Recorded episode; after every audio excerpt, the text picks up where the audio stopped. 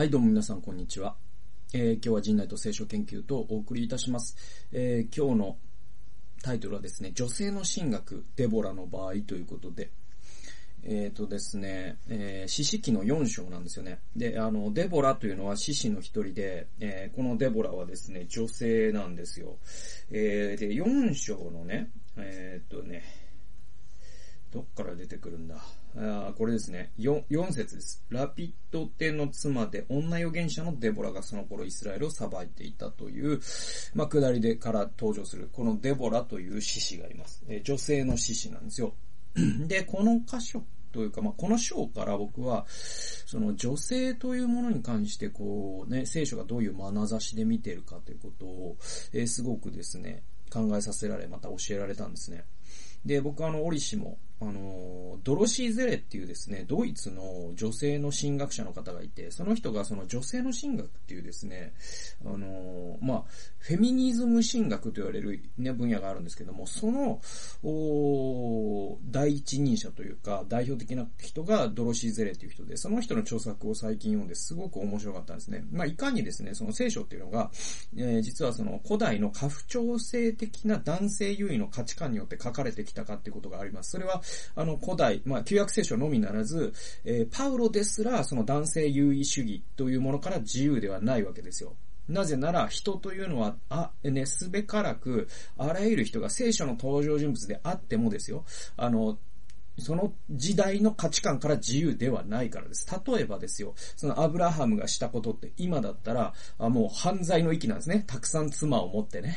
で、あの、奥さんの奴隷に、えー孕ませて、それを自分のことするとか。でも当時の家父長制ならばそれは当たり前のことだった。でも今の価値観から言ったらちょっと考えられない。いや、ソロモンだって妻を1000人持っていたとかですね。あの、もし妻が死んだら、あの、なんか妻の兄弟をめとっていいとかですね。まあそういうルールってもう完全に今だったらもうありえないことだけれども、当時だったら常識だった。で、パウロがその書いた手紙の中に女性は黙っていなさいと書いてあることをもって、今でもそれをか、えーえー教会では女性がね、えー教職者になってはいけないとかっていうことを主張する人がいるけれども、それは僕は話にもならないと思っています。えーというのは当時のその常識と今の常識って違って、えっ、と、聖書ってですね、その当時の常識を今に当てはめるために書かれてるんじゃないんですよ。その当時の原則っていうのを、えー一度今に変換しないといけないんですね。だから、その、パウロは、じゃあ、もっと言えば、パウロって奴隷制を肯定してるわけですよ。でも、今、それをもって、パウロが奴隷制を肯定したから、今も奴隷制を続けるべきだっていう主張は、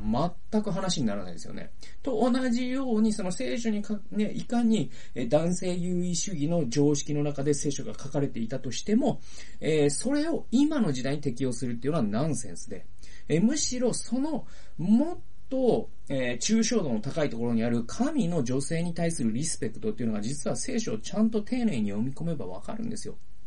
ね。えーそれを我々、それをこそ我々はこの現代に生かさなきゃいけないっていうのが、まあ、フェミニズム神学のドロチー・ゼレという人が言っている人で、僕は本当に全く共感するんですね。で、このデボラという、う獅子の話からも僕はその女性の神学っていうことが学べるなと思ったんですね。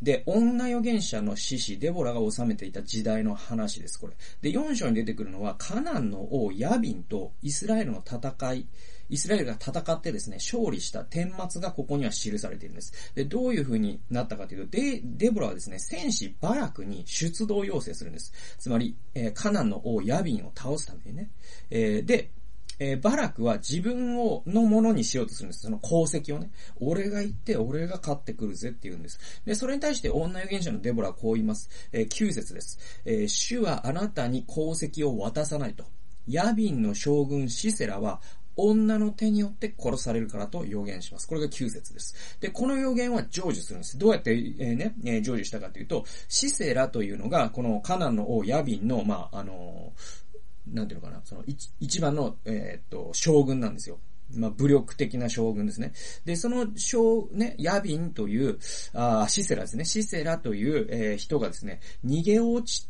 逃げるんですよ。まず、その、バラクが俺が言ったるぜって言って行きます。で、それに対して、えーっと、デボラは、いや、あなたに功績は、神は、あなたに功績を渡さないよって言うんです。ね、女の手によって殺されるであろうと言うんですよ。ね、シセラっていうのは。で、シセラは逃げるんですよ。その、バラクが攻めてきたのに。で、で、その時にシセラをかくまった女主人ヤエルっていうのがいます。で、このヤエルが寝首をかくという形で、えー、そのね、デボラの予言は成就するんですね。で、結局、その功績を求めたバラクは面目を失うわけですね。そして、高ぶっていた将軍シセラは当時、最も不名誉なこととされた女性に殺されるという形で命を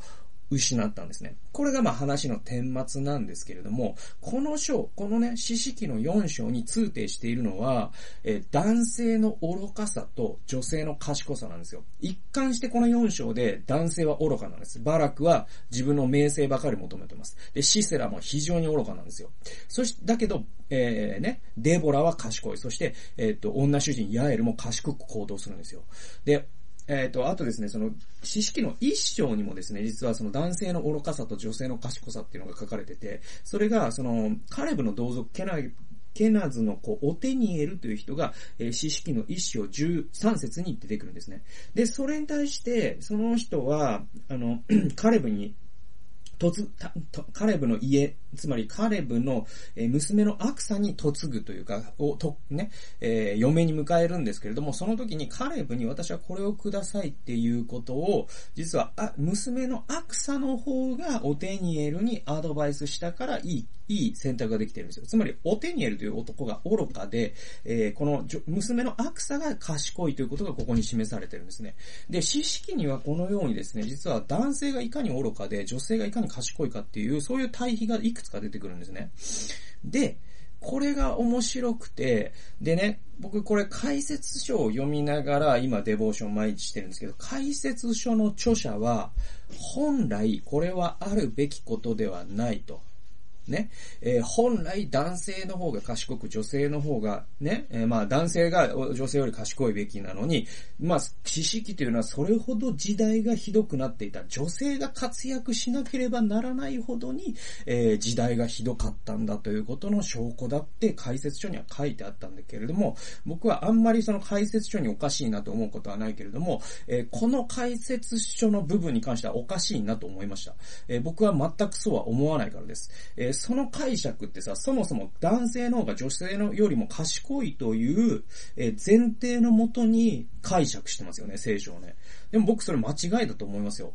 だ、女性は男性と全く同じぐらい賢いし、またある分野においては女性の方が賢いっていっぱいあるしね。で、僕はこの知識の4章でむしろフェミニズムという観点から女性がいかに優れているかということを学べる、えすごいいいテキストだと思うんですね。こんなに女性に活躍され、させられるほど男性がひどかったんだっていう文脈で読むって相当ね、強い男性優位の色眼鏡を かけてないと僕はその解説者には本当に失礼かもしれませんけれども、失礼を承知で、えー、一言申し上げるなら僕は、そのか、その解釈は僕は同意できないです。はい。で、